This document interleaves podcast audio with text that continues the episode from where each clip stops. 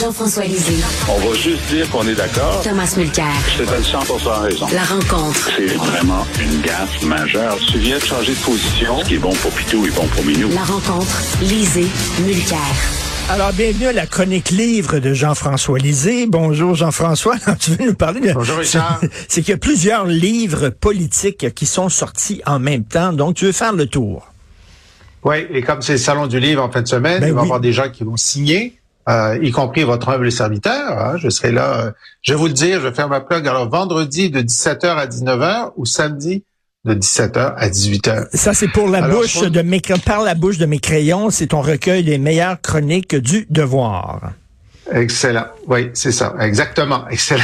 C'est pas- OK, exactement. Et puis, euh, vous avez le droit de venir avec d'autres d'autres de mes livres et les faire signer aussi.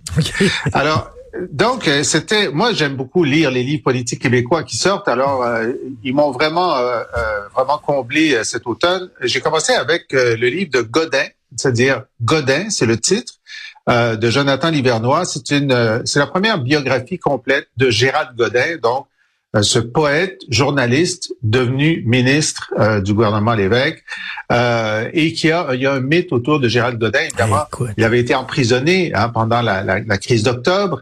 Et ensuite, à six ans après son emprisonnement, il est devenu euh, le député de Mercier en battant Robert Bourassa, celui qui l'avait fait emprisonner. Alors, c'est quand même extraordinaire.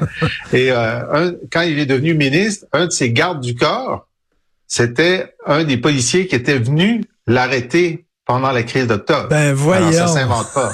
Ça s'invente pas. Alors, euh, cette euh, biographie est très compétente. Euh, je dirais pas qu'elle est écrite de façon passionnante, mais c'est très compétent. Ça nous fait comprendre aussi que, euh, d'abord, Godin est connu pour euh, son ouverture à la diversité culturelle et effectivement, dans son comté de Mercier, il a réussi à capter une partie du vote des minorités culturelles, ce qui est assez rare pour un député péquiste. Les bloquistes avaient réussi à le faire à un certain moment mais il n'est pas très ouvert envers la communauté anglophone. C'est ça qu'on découvre. Il était parmi ceux qui étaient euh, pour l'unilinguisme français dans les premiers débats au Parti québécois. L'autre chose qui est donc c'est moins il est moins lisse que euh, la- le mythe qui, qui l'entoure euh, le laisse entendre, donc il est plus compliqué que ça.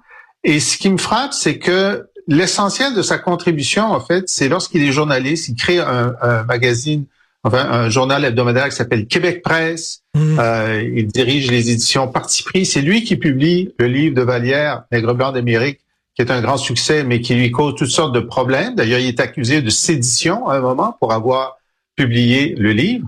Euh, et donc, sa contribution est très forte avant d'entrer en politique. Et ensuite, il devient un ministre relativement sage finalement.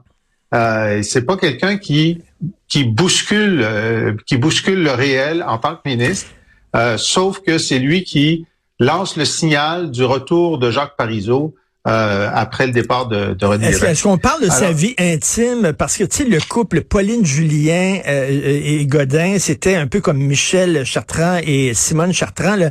Et on pourrait dire même, à la limite, écoute, euh, Simone de Beauvoir, Jean-Paul Sartre. Tu sais, c'était un couple modèle. Est-ce que ça chicanait, ce couple-là? Est-ce que c'était... Il Ben, était je- aussi ben, qu'on ne croyait qu'il était? Et c'était euh, c'était la, la, la tourmente con- constante. Ils étaient euh, bon d'abord ils étaient pas complètement euh, alors, ils étaient clairement pas fidèles l'un à l'autre. C'était l'époque? C'était l'époque. Ça posait des problèmes. Ils se récon- réconciliaient. Il y avait un amour très très vif et euh, des engueulades très très vives. Alors un couple très turbulent. Alors je le recommande. Euh, deuxième biographie, Louise Arel, Sans compromis. Ça, c'est un livre qui a été écrit par Philippe Schnob. Philippe Schnob était journaliste avant de Ben oui. devenir euh, responsable de la STM et donc euh, c'est son retour au journalisme avec cette biographie. Et là, Louise Arel, ce qui est extraordinaire, c'est que c'est une rebelle, un peu comme Godin, mais euh, l'essentiel de son travail se fait sur les banquettes ministérielles. C'est une vraie réformiste. C'est quelqu'un qui dit, c'est vrai qu'il y a des limites au travail parlementaire, mais moi, je vais aller au maximum, que ce soit sur les municipalités, sur l'aide sociale, l'équité salariale. On lui doit énormément de législation très progressiste dans, le monde du travail aussi, sur la formation professionnelle. Et euh, c'est vraiment c'est c'est épuisant de la suivre parce que c'est une énergie folle. en faveur de la réforme et ça te montre comment quelqu'un qui est déterminé, même si euh, si quelqu'un qui était vu comme très idéaliste, René Lévesque, pouvait pas la, la, voir en peinture au début parce qu'elle était, elle représentait Montréal-Centre euh, dans le Parti québécois et Montréal-Centre, c'était toujours les plus pressés sur toutes les questions. Euh, et euh, lorsqu'elle a été élue vice-présidente du Parti québécois contre le, le vœu de l'évêque, ils ont été obligés de cohabiter. Et petit à petit, l'évêque s'est rendu compte qu'il y avait là quand même une force politique, une intelligence politique, et il l'a intégré à son cabinet et elle a commencé une longue carrière ministérielle euh, très très considérable. Mais, Jean, Jean-François, tu dis euh, c'est une réformiste, elle a aidé à faire changer beaucoup de choses. Euh, donc, tu vas donner ce livre-là à Catherine Dorion pour lui montrer qu'il y a des politiciens qui réussissent à faire changer des choses. Bon, ça c'est ma troisième lecture, Les têtes brûlées, carnet d'espoir punk de Catherine Dorion. Et effectivement, c'est comme la thèse et l'antithèse. Hein? Louise Arel, qui était qui était une radicale, euh, et qui a réussi à changer le réel, et Catherine Dorion, qui est une radicale et qui n'arrive pas à changer le réel, est avalée par le réel. Je vais vous dire, de tous les livres dont je te parle ce matin, le plus passionnant, c'est celui de Catherine Dorion. Parce que d'abord, les autres, c'est des biographies ou des textes. Celui-là est écrit au jeu, et c'est son expérience personnelle, et c'est à la fois euh, ses, ses, audaces, ses extravagances et la douleur qu'elle qu'elle qu'elle euh, subit de ne pas pouvoir être elle-même à l'intérieur du cadre parlementaire. Alors qu'on soit d'accord ou non avec elle, c'est un, c'est une trajectoire. Euh, mais, mais, mais, pour elle, tout le monde a tort. Sauf Catherine Dorion. Hein. Les médias sont dans le champ, les autres politiciens sont dans le champ, tout le monde est dans le champ. La seule qui a le bon pas, c'est Catherine hmm. Dorion. Euh, oui. C'est une oui, posture qui, quand même, qui peut paraître assez insupportable, quand même. C'est vrai, mais euh, euh, Jésus-Christ pensait ça aussi. Hein? Et puis Albert Einstein, puis un certain nombre de gens pensaient qu'il était l'histoire. Jésus, Einstein, Catherine Dorion. Elle est en bonne compagnie. Ça, voilà. Alors, euh, mais et, c'est remarquablement écrit, mais effectivement, on voit que Catherine Dorion voulait changer la tonalité des choses, voulait constamment envoyer des signaux que le système fonctionnait pas mais elle, ce, n'était pas quelqu'un qui pouvait utiliser le système pour le changer de l'intérieur de façon significative et certainement pas de façon euh, ben, euh, pointilleuse. Alors que si tu restes dans ton coin, les bras croisés, en train de bouder, tu ne changes pas grand-chose, effectivement. Ben, tu peux. Euh, en fait, il arrive que les changements qui viennent de la rue, de la société civile, se traduisent en changements à l'intérieur du Parlement parce que des gens comme Louis Arel sont capables de voter des lois ou, ou d'imposer des changements.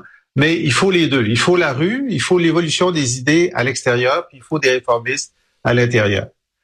Alors, je continue. Euh, bon, euh, un livre que je suis. Finalement, finalement, si, si, si, si, le Québec solidaire était plus souverainiste, tu serais peut-être Québec solidaire finalement. Non? Quand il pense, ben, moi, je, moi, je suis, je suis un gars de gauche. C'est sûr que je suis à la gauche du mouvement souverainiste, euh, mais euh, il y a des choses dans Québec solidaire qui m'horripilent, euh, surtout sur la question de l'identité et de la laïcité. Alors, je pense qu'on on, s'entendrait pas. On pourrait faire des alliances, mais je ne prendrais pas ma carte. OK. OK. Alors, le duel culturel des nations par Emmanuel Lapierre. Oui. Alors là, c'est intéressant pour on dit, bon, des livres sur le nationalisme, là, on en a beaucoup Est-ce qu'on va en lire un autre? Ben, celui-là, il prend la question autrement. Je sais pas, euh, Michel Onfray, le philosophe euh, euh, très qui écrit énormément en France, Michel Onfray avait fait un texte sur comprendre les philosophes à partir de leur vie personnelle. Hmm. Pourquoi tel philosophe dit telle chose au contraire de tel autre? Ben, c'est parce que dans sa vie, euh, il aimait beaucoup sa mère, ou il la détestait, ou il s'est passé quelque chose. Bon. Et ce que fait Emmanuel Lapierre, c'est dire bon, les grands auteurs sur la nation, lorsqu'on va voir qu'est-ce qu'ils ont vécu dans leur nation, ou comment leur nation a été opprimée ou a opprimé d'autres nations, on comprend parfaitement pourquoi ils prennent une position pour ou contre le fait national. Et là, ça devient complètement transparent parce que Bon, on peut débattre, est-ce qu'il y a du nationalisme ethnique, est-ce qu'il y a du nationalisme civique, euh, comment on le définit? Et à partir du moment où il nous raconte comment chacun des auteurs a vécu son histoire nationale, on se dit, ben, Ils sont Ben tous très biaisés, finalement.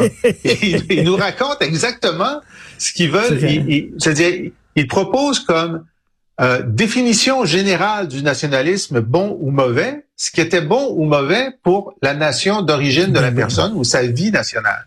Alors, c'est très, très bien Non, fait. non, mais très, les très idées, vu. les idées viennent toujours de, de, de, de choses personnelles. Et Michel Onfray disait à propos de Freud, si Freud a inventé le complexe d'Oedipe, c'est parce que lui il voulait coucher avec sa mère. Lui, il voulait faire ça. Et là, il disait que tout le monde, c'était le cas de tout le monde. Non, non, c'est son cas Exact. à lui, à Freud. exact. Euh, le livre d'Éric Bédard, figure marquante de notre histoire.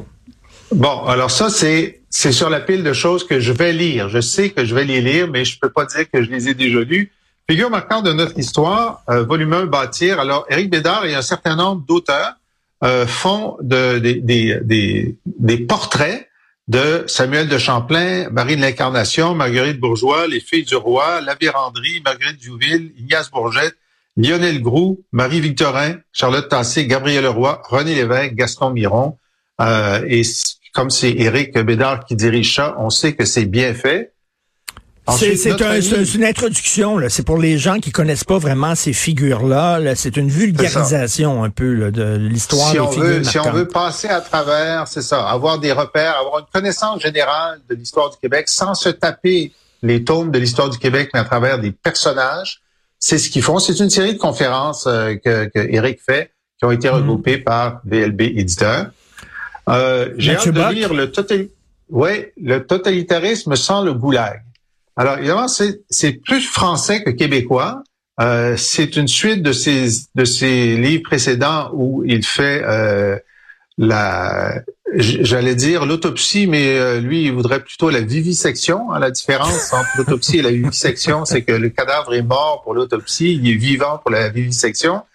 Euh, alors c'est c'est de la, suite nouvelle gauche, sa- en fait. C'est une vivisection de la nouvelle gauche, la gauche woke. Exact. Il dit que le wokisme est une sorte de totalitarisme soft, avec le sourire, ça. mettons. C'est ça. Oui, euh, oui. C'est-à-dire qu'ils te, te mettent pas dans la prison, du moins pas tout de suite. Le problème avec Mathieu Bock, c'est qu'à chaque fois qu'il publie un livre, on dit il exagère, et quelques années plus tard, Il a euh, la réalité l'a rattrapé. Hein? Ça, c'est très, très... euh, c'est fatigant, c'est fatigant. Maintenant, euh, dans ce livre-là, il dit que l'extrême droite n'existe pas. Ça, c'est un de ses dadas. Il n'arrive pas à trouver une bonne définition de l'extrême droite. Mais moi, je lui ai dit, euh, Mathieu, parce que c'est un ami, j'ai dit, je sais que selon toi, l'extrême droite n'existe pas, mais si elle existait, tu en serais. Voilà. Oh, Alors, il serait d'extrême droite. non, moi, je suis pas d'accord. C'est un nationaliste, mais pas d'extrême droite. Mais euh, l'extrême droite, c'est comme l'extrême droite, c'est comme on disait de la, de la pornographie. C'est difficile à définir, mais quand on en voit, on sait c'est quoi. Ben, un tu lui diras ça droite. parce que lui, euh, lui, lui, il a, il a- il a vu des gens d'extrême droite et de la pornographie. Il, il reconnaît la pornographie, mais il reconnaît jamais l'extrême droite. Et, Ouais. et Jean-François, je, je- je te conseille vraiment de lire le roman de Joseph. Je l'ai lu, le premier tome, les 600 Ah oui. pages au complet. Si tu vois mon pays, euh, c'est sur les événements du 837, mais à travers des personnages. C'est une saga historique absolument passionnante. C'est super bon. Bon. Bon, alors ça, j'espère le lire pendant les fêtes de Noël. Euh, mais euh, je dois je dois féliciter tous ces auteurs qui travaillent très fort Oui. pour euh, alimenter notre réflexion et notre connaissance euh, de l'histoire du Québec, de ces grands personnages. Alors, euh, bon salon du livre, il y a ben, ben, bon, salon du livre. Euh, moi, j'ai- déjà, j'ai déjà euh, eu- eu- écrit euh, des livres et euh, j'allais au salon du livre et là, quelqu'un s'approchait de ma table et j'étais super content et on me demandait c'était où les toilettes. Alors, Exact, exact. des fois, ça peut être un peu frustrant. Ben là, mais du tu livre. connais le, le truc. Le truc, c'est, avez-vous très envie? Oui. Ben, je vais vous le dire si vous achetez mon livre. Voilà. OK, c'est ça. C'est comme ça qu'on vend des livres. Alors, on te voit ce week-end, euh, bien sûr, euh, là-bas au salon du livre. Merci pour cette chronique, euh, Jean-François. Salut, merci. Salut. Justement, si vous voulez vous procurer euh, le livre, le dernier livre de Jean-François Lisée et le faire signer au salon, euh, ça s'intitule Par la bouche de mes crayons. C'est un recueil de ses meilleures chroniques du devoir ou alors vous abonner à son excellent balado au cours duquel il revient sur les grandes dates de l'histoire du Québec. Allez sur la boîte à